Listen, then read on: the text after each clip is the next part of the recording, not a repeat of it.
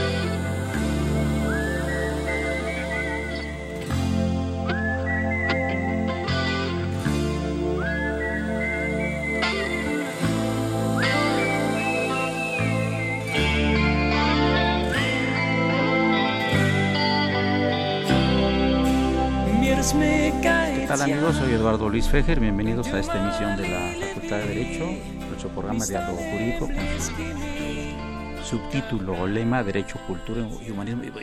Felicitar al padre Cronos, tienes mucho tiempo que no traías música tan bonita. Hijo, la semana pasada y antepasada habló el auditorio, bueno, es una sola señora la que nos escucha actualmente nada más. Hijo, qué música tan horrible. Seguramente el niño héroe de la radio se la pasó, porque luego oye cada cosa el niño héroe de la radio Raúl Romero y Escutia, que bueno. No, y peor Bolívar Avilés. No, no, no, no. Tenemos aquí unos asistentes de producción. Que, Dios guarde. Ahora, señores, qué gusto saludarlos. Eh, para mí es un privilegio tener la oportunidad de presentarles, que ya han venido en otras ocasiones, a cuatro distinguidos profesores de la facultad. El doctor maestro Tito Armando Granadas Carrión, distinguido jurista, estupendo abogado y excelente amigo. Gracias, gracias Eduardo por la invitación. Muy buenas tardes. Saludos a todo el auditorio. Gracias. Nos acompaña el querido doctor y maestro Guillermo Teutleotero, distinguido jurista también, constitucionalista. Muchas gracias por la invitación, Eduardo. Profesor de la Facultad de Derecho. Christopher Pastrana Cortés, que ha sido nacido a nuestro programa y que nuevamente le damos la bienvenida a un distinguido y joven, joven jurista con mucho presente y con mucho futuro. Gracias, doctor, por la invitación. y un invitado del maestro Pastrana Cortés, que es el licenciado Esteban Gilberto Arcos Cortés. Me, suenan a primos. sin, Bien, sin parentesco. ¿Quién sabe? A lo mejor son parientes de la Malinche, pues Hernán Cortés, ¿no? no sabe Y saludamos a la licenciada Mariana Saldaña, que está invitada aquí en la cabina. El tema que vamos a tratar es un tema muy interesante que tiene muchas aristas. Y yo quisiera pedirle a mi amigo el doctor Tito Armando Granados Carrión que nos haga la inducción, por favor. ¿Cómo no? ¿Cómo no, Eduardo? Mira, eh, pensamos en, eh, hablar un poco de este tema porque en fechas recientes se ha puesto sobre la mesa eh, el, el, mismo, esto es varios actores políticos, me refiero a gobernadores, a gente de la de la política es esencialmente la CONAGO y eh, Miguel Mancera, el jefe de gobierno de la Ciudad de México, que han metido en la discusión eh, pública el hecho de poner a prueba el sistema penal acusatorio, este nuevo sistema de oralidad. Que hay muchísimas quejas y que ha venido mucha gente aquí a este programa durante uno o dos años, en su gran mayoría, a no hablar bien de este tema. ¿eh? Sí, claro, claro yo lo sé, yo lo sé. ¿Tú estuviste en alguno? Sí, sí, sí, por supuesto. Y hemos sido críticos del sistema, por supuesto que críticos constructivos. Sí, sí, sí, sí. No debe ser. Sí, porque si no se vuelve en retórica y te vuelves que el, que avienta la piedra y esconde la mano y eso es realmente ser ser contestatario y, no avanzar. Y no ser juristas. Es correcto y nosotros estamos pues para proponer, no para para criticar y proponer y no nada más criticar. Si criticamos y no proponemos, pues se vuelve un chisme de, de lavadero, ¿no? De, vecindad. El punto es que eh, todos los gobernadores y el jefe de gobierno han manifestado que eh, hoy por hoy, el México del 2017, está sufriendo una ola delincuencial derivada del sistema penal acusatorio. Y han justificado que hay muchos delincuentes en las calles debido a que, pues, como ya el sistema eh, privilegia de alguna manera la libertad de las personas y solamente obliga a los jueces a dictar como medida cautelar una prisión preventiva para determinados delitos que quedan establecidos desde la Constitución, pues el resto de los delitos, la, la posibilidad de aplicar la prisión preventiva queda a cargo tanto del Ministerio Público, que investiga los hechos en una carpeta, como del el juez de control, que es quien decide si alguna persona debe ser sujeta a prisión preventiva para pues garantizar de alguna manera el éxito de la investigación o la seguridad de las personas, en fin, varios supuestos que establece la propia ley. Pero sabes qué, Tito, perdón que te interrumpa y le quiero pasar a Christopher Pastrana el asunto. Hace unos días, lamentablemente, violaron y mataron a una niña en una combi. Y la persona que lo hizo estuvo en prisión y salió. Tiene una semana de haber salido de, o dos semanas de haber salido de la prisión por el mismo delito que ahora cometió gravísimo contra una señorita, una niña de 11 años, y está fuera. Eso desgraciadamente es, es una tragedia, no deja de ser una tragedia y no deja de ser un hecho que no aislado, debemos reconocerlo, pero a mi parecer eh, no es un problema eh, jurídico, no es un problema que tengan el sistema penal acusatorio y conste que también me puedo sumar parcialmente algunas de las críticas que se hacen en contra de él, porque es como cualquier sistema, es falible, perfectible, como cualquier creación humana. Sin embargo, me parece más que las recientes declaraciones del jefe de gobierno capitalino y en general de la de la, de la CONAGO, de un grupo de, gobernadores, eh, están más bien orientadas a una falta de capacidad, de capacitación de los, de los órganos encargados de procurar y administración eh, procurar y administrar justicia en materia en materia penal. Es decir, si los policías de, de, proximidad, los policías que son los que primero tienen eh, conocimiento con, con, los hechos o en lugar del hallazgo con el detenido, no ejecutan correctamente todas las diligencias, entonces eso deja prácticamente atado de manos al, al, Ministerio Público y el Ministerio Público con esos vicios de origen tendrá muy pocas posibilidades de hacer el trabajo adecuado para que el juez de control a su vez eh, eh, eh, decrete una, una, medida cautelar como podría ser la prisión preventiva y, y después sancionar con, con, pena corporal a los Doctor Teutli, ¿Cómo ve usted desde el punto de vista constitucional esto? ¿Se redujeron los delitos, eh, los graves, no les permiten la prisión preventiva? ¿Cómo ve un constitucionalista como tú este asunto? Muchas gracias. Yo creo que hay que analizar desde varios puntos de vista el problema. Primero, las críticas que se han venido haciendo al sistema penal acusatorio es eh, quizás con la intención eh, positiva de mejorarlo, como acaba de decir Christopher. Efectivamente, todo lo que se empieza, de alguna manera hay que irlo revisando para poderlo mejorar siempre. Eh, hay que analizar, sin embargo, que estamos hablando del final de la frase, es decir, cuando ya estamos eh, buscando sancionar algún delito que se haya cometido. Y la frase empezó antes. La frase empieza, si me permiten la metáfora, diciendo, bueno, hay que revisar el origen de los delitos también. Es decir, ¿Qué es lo que lleva a la gente a delinquir? No hay duda quien lo, quien lo pueda traer en la naturaleza, pero también mucho la sociedad de la, eh, económica que tenemos invita un poco a la delincuencia. Algo que también viene a ayudar es, esta polémica que se ha suscitado desde el año 2011 con la reforma constitucional sobre derechos humanos. Sí, necesariamente tenemos que defender los derechos humanos y promoverlos.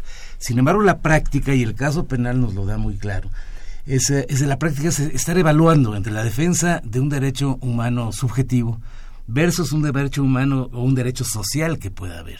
Entonces, privilegiando la defensa de la persona, su debido proceso, su presunción de inocencia, etcétera. Suceden casos como el de esta persona que viola a una niña en una combi, que el papá viene en una bicicleta atrás, pero se le van. Eh, y sin embargo sale libre por cualquier razón que es algo que simplemente la sociedad no puede entender y simplemente la sociedad no lo, no, lo va a aceptar jamás. Pero claro, él está alegando su derecho humano a un debido proceso, a la libertad eh, eh, y entonces a sujetarse a un nuevo sistema que hay que perfeccionar. Esa es un poco la problemática que, que se ve desde el punto de vista constitucional. ¿Qué debe prevalecer? Esteban Gilberto, en los tres minutos o cuatro que nos quedan, antes de pasar al corte siguiente, eh, hay la percepción pública, percepción pública, de que los derechos humanos están protegiendo a los delincuentes. ¿Cuál es tu opinión? Yo creo que ahí, como lo han comentado los... Dije percepción, ¿eh? Los colegas, eh, efectivamente, si yo me pongo en la visión social, yo diría que este sistema es creado y se crea para beneficiar más al delincuente y desproteger más a la víctima con los casos que se ven. Yo creo que también estamos en una dinámica de observar que hoy en día los derechos humanos, también ese doble juego que tenemos los ciudadanos, de a veces decir, tengo derechos humanos, no tengo derechos humanos, migra hacia el sistema de justicia penal y al ser la última ratio donde el Estado es el que puede sancionar, pues ahí viene esta cacería de brujas que se puede llegar a propiciar, donde sí, claro está que las bases para mejorar el sistema todavía están en puerta, que efectivamente eh, se menciona mucho o la culpa se le da al ámbito penal de algunas conductas que no necesariamente son eh, penales, sin embargo, pues siempre la sociedad lo que pide y lo que quiere es que se puedan llevar eh, a la cárcel a las personas. Sí habría que observar desde la Constitución, como lo dice el doctor Reutli, ver que tal vez se tengan que hacer reformas para mejorar eh, hoy en día la visión que se debe de tener hacia los derechos humanos, la visión que se pueda tener hacia el juicio de amparo, la visión que se está teniendo hacia la percepción del sistema de justicia penal, porque claro está, los gobernadores eh, en ese afán también político de traer o conllevar votos, pues a veces basta ver.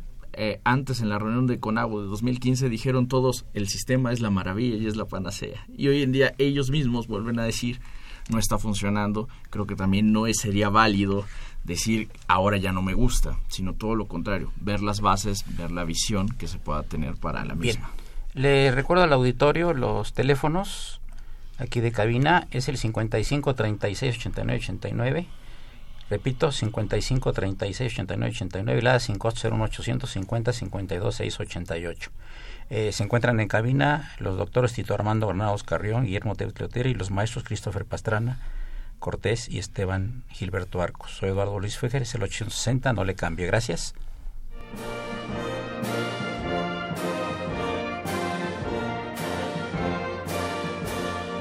Su opinión es importante. Comuníquese. Nuestro número 5536 8989. Del interior de la República 01800 5052 688.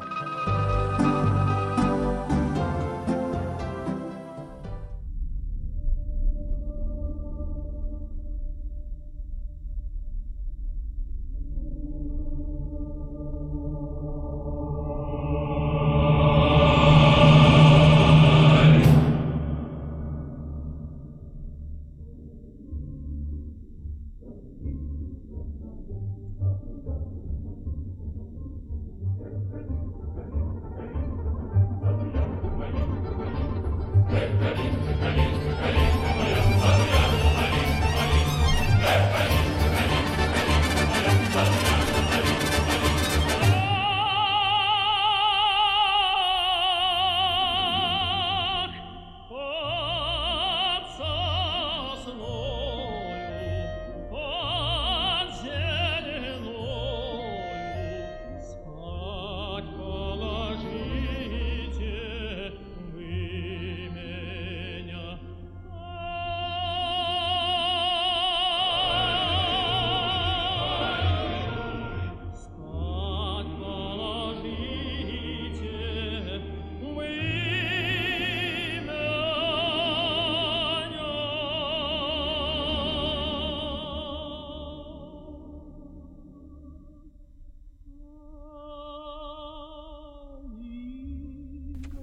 Caramba, nuestro productor, tienen que venir más seguido ustedes, porque luego tengo unos invitados que salen aquí, huyen de la cabina después de la música que trae, pero ahorita nos trajo hasta música rusa porque está celebrando el Día Nacional de Rusia. Muchas felicidades a todos los rusos residentes aquí en la República Mexicana y obviamente a los habitantes de la antigua Unión Soviética.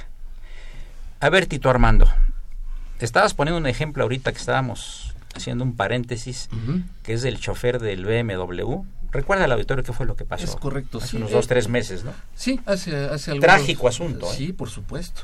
Hace algunos meses un conductor presumiblemente en estado de ebriedad, al salir de algún eh, lugar a donde se estuvieron ingiriendo eh, bebidas alcohólicas con otras personas, suben cuatro personas más a su vehículo, y finalmente tiene un accidente en reforma, ahí por cerca de donde está ahora la Secretaría de Salud, y pierden la vida sus cuatro acompañantes. Curiosamente el único que no pierde la vida es él, que pues de alguna manera la cabina lo envolvió y, bueno, pues se salvó. Eh, el delito es un delito de culpa, esto es, ¿a, qué me refiero para que nos entienda el público?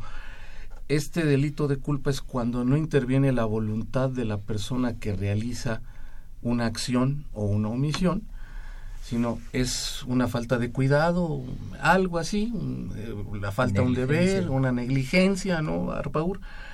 Y esto conlleva un resultado. Este fue el caso. Él no se subió al vehículo con la intención de matar a sus cuatro compañeros, simplemente pues tuvo una colisión y esa colisión conllevó que, los privara de la vida, se hizo un escandalazo, creo que todos recordamos bien el asunto. Por ser un delito culposo y eh, por ser eh, un delito de tránsito de vehículos, él eh, en su momento hubiese podido alcanzar libertad y llevar el proceso en libertad. De hecho, en eso han estado sus abogados trabajando en decir que él eh, debía estar en libertad llevando el proceso. Sin embargo, sin embargo, con sus eh, cuestiones técnicas, eh, el, juez de control le dictó prisión preventiva, ¿sí? Y la sala, una vez que los abogados fueron en contra de la determinación del juez natural que conoció del asunto, el juez de control, apelaron, se fue a una instancia superior, esa instancia superior dijo, no, está bien dictado, y el señor se queda en prisión preventiva. No es uno de los supuestos que pudiese establecer la ley en el artículo 19 constitucional. No. Sin embargo, aquí la solicitud del Ministerio Público fue díctale prisión preventiva, díctale prisión preventiva. Y en eso está. ¿Qué sucede? El sistema funciona, pero tenemos que hacerlo funcionar.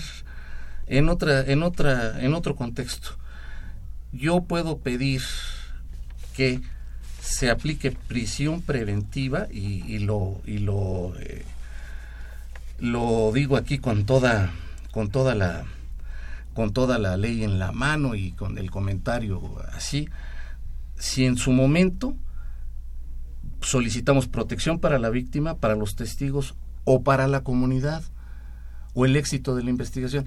¿Qué necesitamos hacer entonces? Yo, Ministerio Público, necesito decirle al juez de control, oye, si dejamos a este señor en libertad, es un peligro para la comunidad. Igual, si a mí me están procesando por otro delito paralelamente y vuelvo a cometer delito, y estoy por delito doloso procesado en otro juzgado, también me pueden dejar privado de la libertad. ¿Qué necesita el Ministerio Público? Hacerlo valer. ¿Qué necesitamos? Un sistema de información que nos permita acceder rápidamente a una base de datos en donde digamos, aquí Armando Granados lo están procesando en aquel juzgado por tal delito doloso y ya acaba de cometer otro en este juzgado. Te cayó a ti, juez. ¿Sabes qué? Yo te pido como Ministerio Público, el señor ya hizo del delito su modus vivendi, hizo su forma de vivir, prívalo de la libertad, ¿no? El señor Deita, esta pregunta va para Christopher. Pastrana Cortés. Dice, señorita de Tecamachalco, el principal problema es el Ministerio Público porque no están capacitados para llevar a cabo un buen juicio. No es... Eh, es una afirmación, me parece, no es tanto una pregunta. No lo voy a desdecir, pero tampoco podríamos generalizar. Yo conozco ministerios públicos que están muy capacitados, muy comprometidos con la la salida de la, del nuevo sistema penal acusatorio. Yo lo que quisiera también es regresarme, es, desde luego la capacitación es un punto toral, ¿eh? este, no, no solo para ministerios públicos, sino para policías, jueces, abogados, eh, defensores, etcétera. ¿Y está en proceso eso? Además, estamos en construcción, no olvidemos que apenas tenemos este un año eh, de la entrada en vigor Cualquier cambio siempre causa descontrol. Y más uno de este de esta de esta magnitud, ¿no? De estas dimensiones que es quizás el más importante en los últimos años, 100 años de vida constitucional en nuestro país. Yo quería decir esto, de la pregunta que usted lanzó hace un rato a, mi amigo Esteban Arcos. Eh, yo no creo que el sistema se haya configurado pensando nunca en defender más al delincuente. Eh, no olvidemos que el delincuente es quien ya fue declarado así por una sentencia. Antes todos somos probables responsables y como tales pues tenemos la, presunción de inocencia a nuestro favor y creo que la el sistema coyunturalmente podría parecer o dar esa percepción de que está orientado más a proteger al delincuente, pero no hay delincuente todavía. Nos protege a todos nosotros que potencialmente podremos caer en las garras de algún policía maloso que diga, este, a, ver, Christopher eh, mató dolosamente, Christopher violó, Christopher secuestró. A Tito Armando por hacer muy mala paella. A lo mejor, por, supuesto. Es una causal que está ahí en la cuando, cuando menos. Entonces, eh, la, la, prisión preventiva, decía Mancera en esa declaración, que tenía que entenderse como un elemento de control social. El control social estamos en pleno siglo XXI, ya no necesitaríamos que recurrir a esos controles sociales, sino como una medida exclusivamente de, de, excepción, no de regla general como venía ocurriendo eh, habitualmente.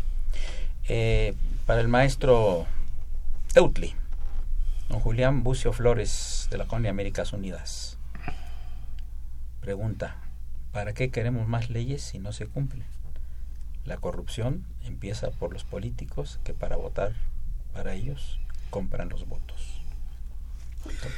Es, una, una afirmación eh, realmente que puede ser fácilmente compartida. La primera parte de ella, por lo menos. ¿Para qué queremos más leyes si no se cumplen?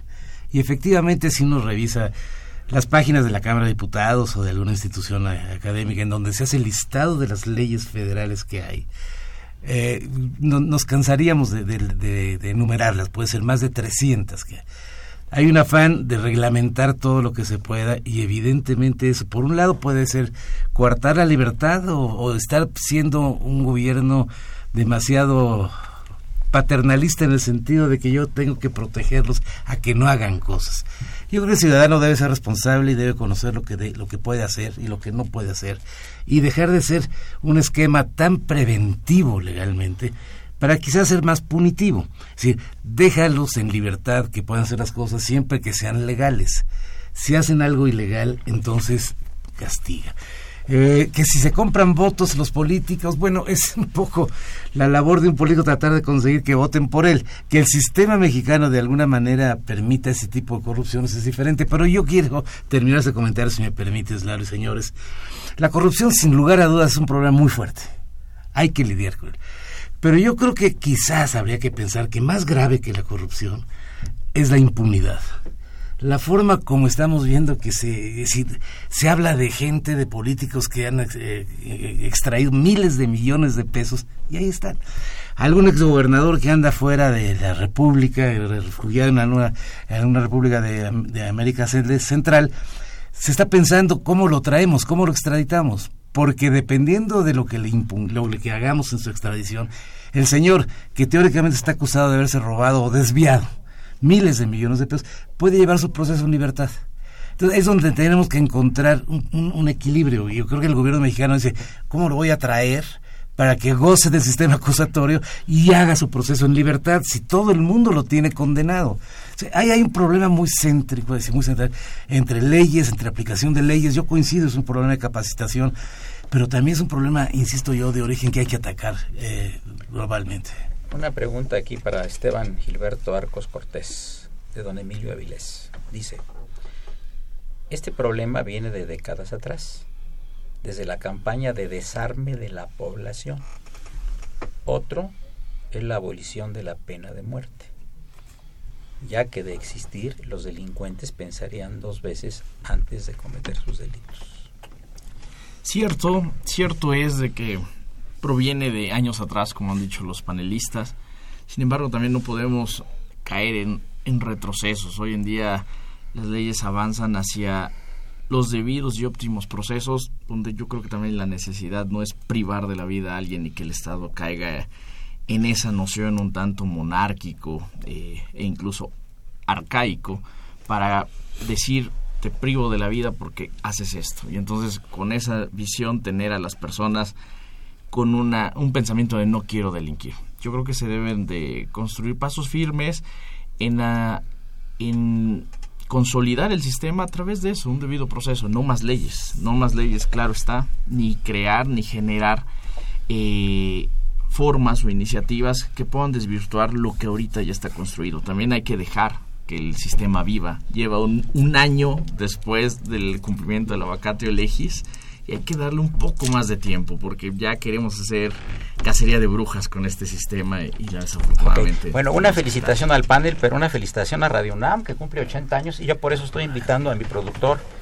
al maestro Franz Trejo, el padre Cronos, que nos lea un mensaje para nuestro auditorio y para los presentes. Ah, hola, ¿qué tal? Pues sí, pues resulta que Radio UNAM, como todos sabemos, es un referente obligado en la radio cultural mexicana y por tanto cumple 80 años y se ha preparado un día de radio abierta con una transmisión especial y maratónica desde distintos puntos de la emisora y a través de sus dos frecuencias, esta que es AM y FM. El miércoles 14 de junio, día del aniversario, de 7 de la mañana a las 12 eh, de la noche, el público podrá asistir a programas en vivo como primer movimiento, también a un concierto de piano y cello, una mesa redonda de género, otra acerca de la radio universitaria, así como al noticiario Prisma eh, Radio UNAM, para culminar con una serie juvenil que es Resistencia Modulada, que ya tiene cierta tradición en, en este cuadrante.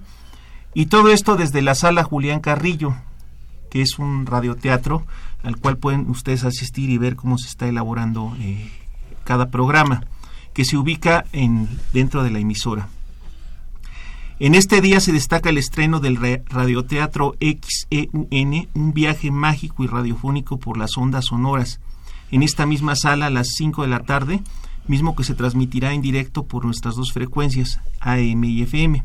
En tanto, en la terraza de la emisora, el público asistente podrá disfrutar del programa especial de 100 años de tango, así como de la música popular alternativa y en estudio en Alas de la Trova Yucateca y la música que hace la diferencia con grupos y entrevistas en vivo. Eh, les repetimos, pueden, eh, va a haber entrada para el público para que vean cómo se elaboran los programas y puedan ser ustedes testigos de esta gran experiencia. Cabe destacar que con motivo del 80 aniversario, la Lotería Nacional para la Asistencia Pública emite un billete conmemorativo cuyo sorteo se llevará a cabo el martes 13 de junio, o sea, mañana, a las 7 de la noche en la sede de la lotería. Ahorita les damos la, dirección. Y por si no tienen su, su cachito, está en 25 pesos el, el cachito. Son tres series. El concurso es precisamente mañana, martes 13 de junio, a las 19 horas, en la sede de, del, sorteo que va a ser en Plaza de la Reforma número 1, Colonia Tabacalera. También la entrada es de carácter libre. Y hacemos énfasis en el radioteatro, que es Radio UNAM, en su 80 aniversario, tiene el placer de invitarlo al estreno del radioteatro en vivo XEUN, un viaje mágico y radiofónico por las ondas sonoras, miércoles 14 de junio a las 5 de la tarde, nuevamente en el Teatro Estudio, Sala Julián Carrillo de Radio UNAM, Adolfo Prieto 133, Colonia del Valle, y el Metrobús más cercano, por si vienen, es el Metrobús Amores de la línea 2. Muchas gracias, Padre Cronos. Continuamos en unos minutos. Gracias.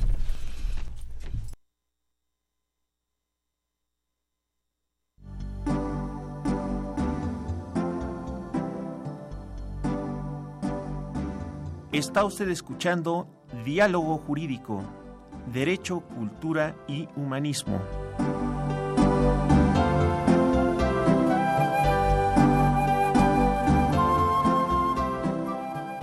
a través del 860 de AM. El alma mater del cuadrante.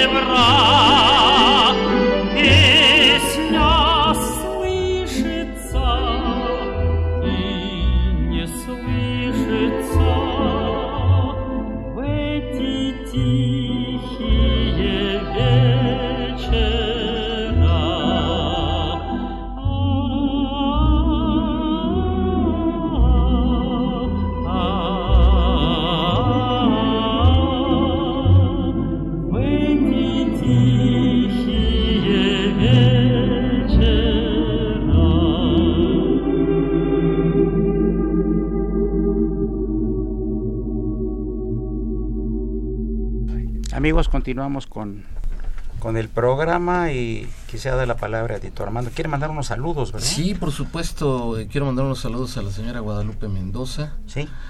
A Idemata, a Silvia Mendoza y a Demir Sáez Mendoza, eh, que nos están escuchando. Un saludo para ellos. También a Jesús Mata, allá en las oficinas de Liconza, que desde allá nos escucha siempre. Es, es un radio escucha eh, continuo de, este programa. Gracias a ellos por, por escucharnos y compartir estos temas. Muchas gracias, Tito Armando. Quería preguntarte, eh, ¿cuáles son realmente, en la actualidad y por ley, los llamados delitos graves que no ameritan llevar el juicio en libertad? Bien, eh, más así te, los, brevemente. el homicidio doloso, homicidio cuando yo quiero matar a la persona, el genocidio, la violación, traición a la patria, espionaje, terrorismo, terrorismo internacional, sabotaje, eh, corrupción de personas menores de 18 años, pornografía de personas menores de 18 años de edad, el tráfico de menores y los delitos contra la salud. En términos generales. Básicamente. Básicamente. Estos son de prisión preventiva oficiosa. Aquí, cuando llega el, asunto con el juez de control, el juez de control está obligado a internar a las personas en un reclusorio preventivo en tanto son sometidas a juicio. Y ahí quedarán en prisión en tanto se lleva su proceso. Ahora, ¿qué pasa con las personas que cometen un delito y son mayores de 70, tienen 70 años cumplidos o más? ¿Qué dice la ley al respecto? Bien, eh, a, ver, compañero Arpaur. El juez, en el caso de graves consecuencias sufridas, por ejemplo, que en este caso el chofer del BMW eh, haya sufrido, que en realidad la verdad es que no sé cómo, cómo está de salud. Pero suponiendo que hubiera quedado inválido, este, conectado a tubos, es decir, que hubiera tenido unas consecuencias graves en su propia salud a raíz del evento delictivo, esa es una hipótesis y la otra es la de la mayoría de los 70 años de edad, no hay necesidad de aplicación de la prisión preventiva oficiosa, aun cuando se satisfaga los requisitos del 19 constitucional, la que, hacía referencia el doctor Anaus Carrión, justamente porque la medida cautelar es una medida que sirve para eh, justificar la necesidad, eh, más bien, se hace necesaria por la imposibilidad que exista de la comparecencia del imputado o que existe el riesgo probable de que se sustraiga la acción de la, de la justicia. En estos dos tipos Esto es que se dé a la fuga. Eh, exactamente. Eh, sería improbable que una persona mayor de 70 años de edad o alguien que queda eh, postrado a una cama lo, lo, hiciera. Entonces el juez no vería la necesidad para, para imponer esa medida cautelar. Ahora bien, eh, realmente hay delitos que son considerados para efectos del Código Nacional de Procedimientos Penales, delitos que son considerados como graves. Aparte de estos? Sí. El- lo que pasa es que ya, ya se quitó de la, de la Constitución y de la legislación la clasificación de delitos graves y no graves. Sin embargo, para cuando hay que detener a una persona que cometió un delito que merece prisión preventiva, esto es pena sí. privativa de la libertad. ¿sí? Para esos supuestos sí se establece la existencia de delitos graves y, y lo dice lo dice la ley, me voy a permitir leerla. Solo en casos urgentes el Ministerio Público podrá, bajo su responsabilidad y fundando y expresando los datos de prueba que motiven su proceder, ordenar la detención de una persona siempre y cuando concurran los siguientes supuestos. Y ya da los supuestos. eh, aquí el punto es que para efecto de esto, dice, se califica como graves para los efectos de la detención por caso urgente los delitos señalados como de prisión preventiva oficiosa en este código en la legislación aplicable, así como aquellos cuyo término medio aritmético sea mayor de cinco años de prisión. Entonces, a mí eh, eh, es el caso del, del asunto, volvemos al del BMW, es el caso del asunto del BMW, porque al momento que el Ministerio Público eh, eh, pone en conocimiento del juez de control el asunto, como hay cuatro personas que perdieron la vida, la pena se incrementa y el medio aritmético es superior a los cinco años. En esa virtud, el Ministerio Público le pudo pedir al juez de control que quedara privado de la libertad. Mira, hay un caso de un, de un notario, varios están detenidos. No sé cómo sea la actual legislación. Y Ujú. algunos los conoces tú. Y yo también fueron de la facultad hace muchos años, lamentablemente. Parece que no entregaron los impuestos que deben entregar. Y están ahorita en la cárcel todavía compurgando largas condenas. ¿Cómo viene en la nueva ley esto? Bueno. Interesante, ¿verdad? sí, claro. Es, es un caso, ¿ah? Aquí hay una excepción, ¿eh? para los delitos fiscales. Hay una excepción para los delitos fiscales. No sé si Esteban, creo que Esteban, es bueno. a ver, justo Esteban. en ese tema. ahí. Ahí, eh, como bien señala, eh, las leyes financieras y las leyes fiscales no permiten lo que en materia penal llegan a ser todas las salidas alternas, pero sobre todo también en cuestiones de prisión preventiva, todo delito financiero, todo delito fiscal o delito diverso es prisión preventiva eh, de cajón, como dice el bueno del maestro Arpau, derivado a que como se daña a la hacienda pública, se daña al Estado, pues para ello no hay remedio. Y muchos de los casos hipotéticos, como bien señala, y algunos reales, es justamente el tema de los notarios. Por eso siempre ya hoy en día tienen más que cuidado y cobran los gravámenes, los impuestos que son y los necesarios y están obligados a dar la hoja de retención a los que Y no es más fácil tenerlos fuera, que estén pagando lo que deben, a que estén adentro. Claro. Esa es ¿Eso podría ser criterio del juez también? Eh, En, el caso de los delitos fiscales no, porque desde, desde la concepción de la reforma penal se estableció como excepción, precisamente por eso decía yo, ahí hay una excepción, porque se dijo, bueno, para todos los, de- pero en los delitos fiscales no. Precisamente porque el, el, eh, lo que resiente el Estado es esa, ese menoscabo en lo que estaría percibiendo con los impuestos y haberlo permitido de otra manera sería eh, dejar que o invitar al resto de, la- de las personas a irse por el lado de la evasión de impuestos o por la retención y, y no, en- no enteramiento de los propios impuestos a la autoridad. Recordemos cómo presionaron a los artistas para que pagaran. Metieron a la cárcel a Lupita D'Alessio, metieron a la cárcel a este muchacho el argentino, Y luego arreglaron y salieron. Laureano Brizuela. a Y Laureano luego la Brizuela, arreglaron y salieron, que ¿verdad? pagaron, sí, pagaron, pagaron impuestos y demás y ahora Y al pagar ya salen. eh, eh, llegaron a, a un, a un acuerdo con la Pero primero te de detengo. Sí, y vas adentro. Ahora, todos hemos ido con algún médico Sí. Sí, claro. y muchos no dan recibo. No, y además piden pagos en efectivo. Sí. No aceptan tarjeta. en ese caso, ¿qué se hace? A ver. Yo lo que Christopher. bueno, pues no hay, o contratas el servicio o no, bajo esas este, condiciones. No, pero yo, vas a ver a un médico de esos muy afamados y te cobra dos mil o tres mil pesos por la, por la consulta. consulta. y reciben a 10 o 15 gentes diarias y declaran dos. Enteramente probatoria, si no expide el recibo correspondiente, pues no hay aunque de facto lo haya, me, me, me, corregirá ahorita Esteban, aunque de facto haya una evasión, porque lo es, pues, pero a nivel probatorio no hay como acreditar que él recibió ese ingreso, ¿no? A menos que haya una acusación, imagino, del... Ahí sí como ciudadanos tenemos la obligación de que si el médico no quiere exigir. exigir, es correcto, para que propiamente ese médico o ese prestador de servicios profesionales se dé a la tarea de emitir, porque efectivamente ahí van abogados, médicos, arquitectos que luego te dicen, te hago los planos, pero págame por fuera, no expido facturas. Y esa es una omisión.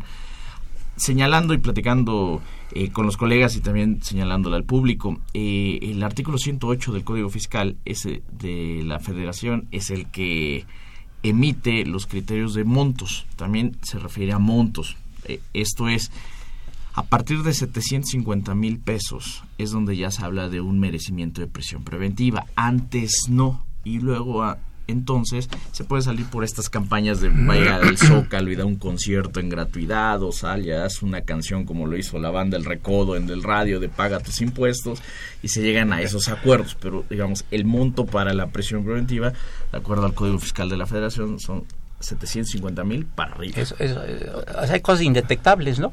Así es. ¿Verdad? Sí, igual, por ejemplo, eh, eh, y lo vemos en Palacio Nacional, por ejemplo, hay muchas obras de arte que eh, muchos artistas dación en pago. la dieron precisamente para salir del problema fiscal en el que se encontraban. Y dijeron bueno pues ahí te van unos cuadros míos y yo te los doy a ti en donación yo creo que es un fenómeno internacional no Seguramente, me imagino, no sé qué incidencia hay en comparación con otros países. Lo que yo quería decir al principio era el tema de que tampoco es una cuestión caprichosa que este tipo de excepción eh, para, exista para materia fiscal. Hay una mucho mayor probabilidad, eh, probabilísticamente hablando, de que este tipo de delitos los cometa un notario a que lo cometa Christopher Pastrana, ¿no? O el señor que tiene su tienda de, abarrotes. Eso por un lado, y por el otro, el, el tema del de los montos a los que está. Porque lo tienen muy cautivo al notario. Claro. Y el tipo de negocios, de transacciones que realizan. las operaciones que manejan. Eh, por por una por eh, tirarte una, una escritura eh, de una casa que en promedio cueste 5 millones de pesos, más o menos te están cobrando 350 mil pesos de impuestos por la traslación de dominio. Entonces, son 350. ¿Cuántas operaciones hacen de, de compraventa de inmuebles y eh, la cantidad de dinero que manejan, no? Así es, entonces... si se quedan con él, pues es, claro, es el lo, problema. Lo retienen y se lo gastan como si fuera propio y ahí se meten en el conflicto. Amigos, llegamos a la penúltima parte del programa. Les recuerdo que se encuentran en cabina los maestros Tito Armando Granados Carrión, doctor en Derecho, el doctor en Derecho Guillermo Tebus y los maestros Christopher Pastrana Cortés y Esteban Gilberto Arcos. Invitada en cabina, la señorita Mariana Saldaña. Soy Eduardo Luis Fejer, continúen, es el 860, esto es Radio Universidad.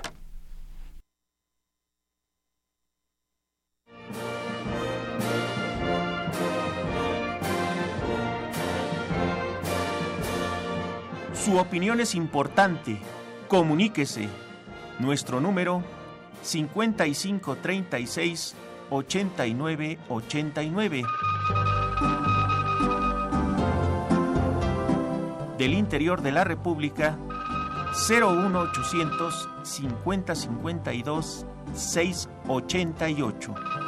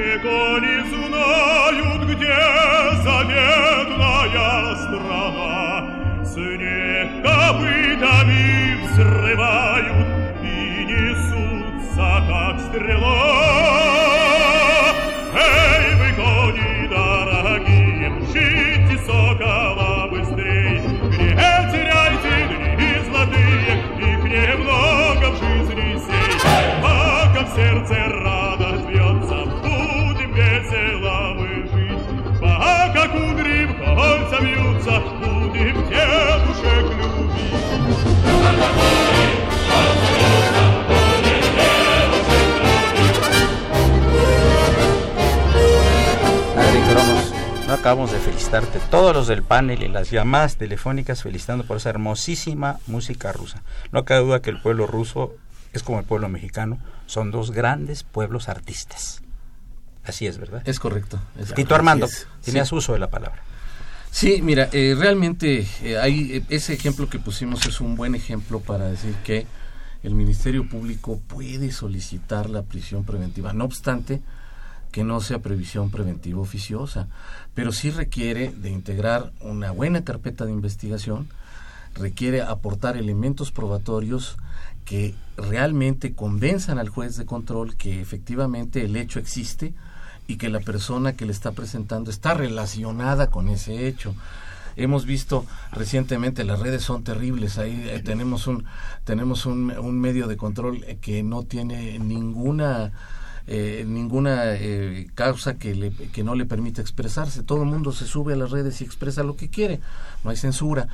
Hemos visto muchos muchos videos de jueces de control que regañan a los ministerios públicos en la audiencia inicial por no haber presentado pruebas o por estar haciendo una mala argumentación, en fin, yo creo que es perfectible, como ya se dijo aquí, debemos realmente eh, hacer lo que esté en nuestras manos. De hecho, se abrió ya una, una, una solicitud para instituciones eh, educativas, para barras de abogados, etcétera, para proponer en qué podemos mejorar el sistema.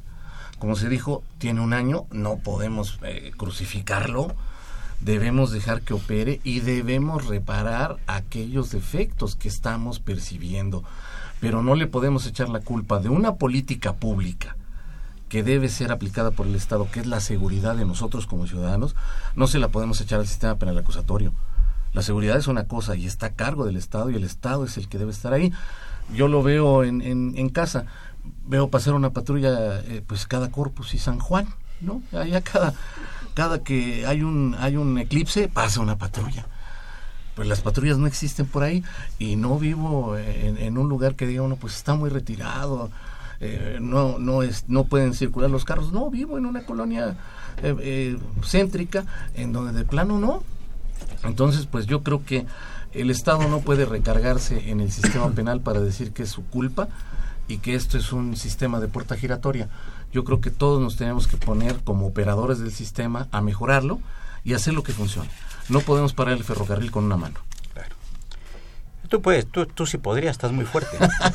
de olor. Nos manda un mensaje el, arquitecto Fernando Almanza y dice que para qué sirven los abogados. Tenemos que pasarnos algunos programas tratando, tratando el tema. Sí, claro. Pero son muy importantes para la sociedad. Guadalupe Mendoza felicita a los panelistas y particularmente al doctor Granados Carrión, que es experto en el tema.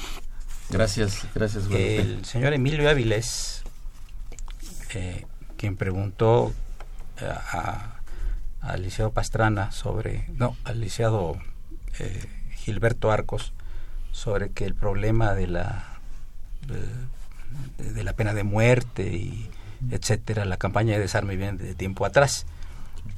Te contesta el señor don Emilio Avilés, a quien saludamos con el respeto de siempre, siempre nos escucha, le mandamos un saludo, muchas gracias. Dice, respeto su comentario, pero no lo comparto. Si hiciéramos cuentas de los muertos que hubiera habido con la pena de muerte, no llegarían a los que muy a diario hay en el país. Tenemos que hacer respetar el Estado de Derecho, a la independencia del Poder Judicial que no existe. Estamos viviendo un régimen monárquico. Tienes dos minutos para contarle al señor Emilio Avilés. ¿Estamos en un régimen monárquico?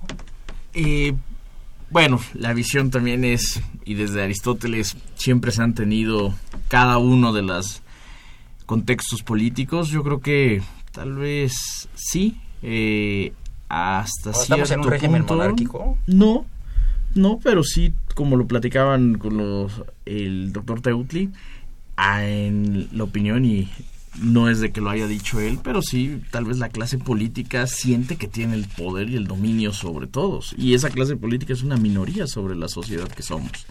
No necesariamente comparten las intenciones que nosotros tenemos como sociedad y luego entonces se pudiese ver cierto autoritarismo, que eso se ve y es claro producto de, de las monarquías.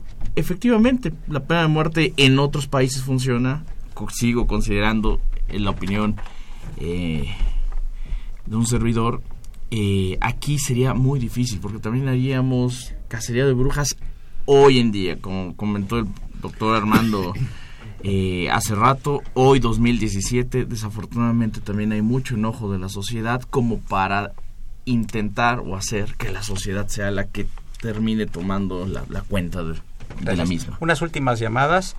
Evangelina Ocaño dice, me enoja escuchar que es delito grave no pagar impuestos.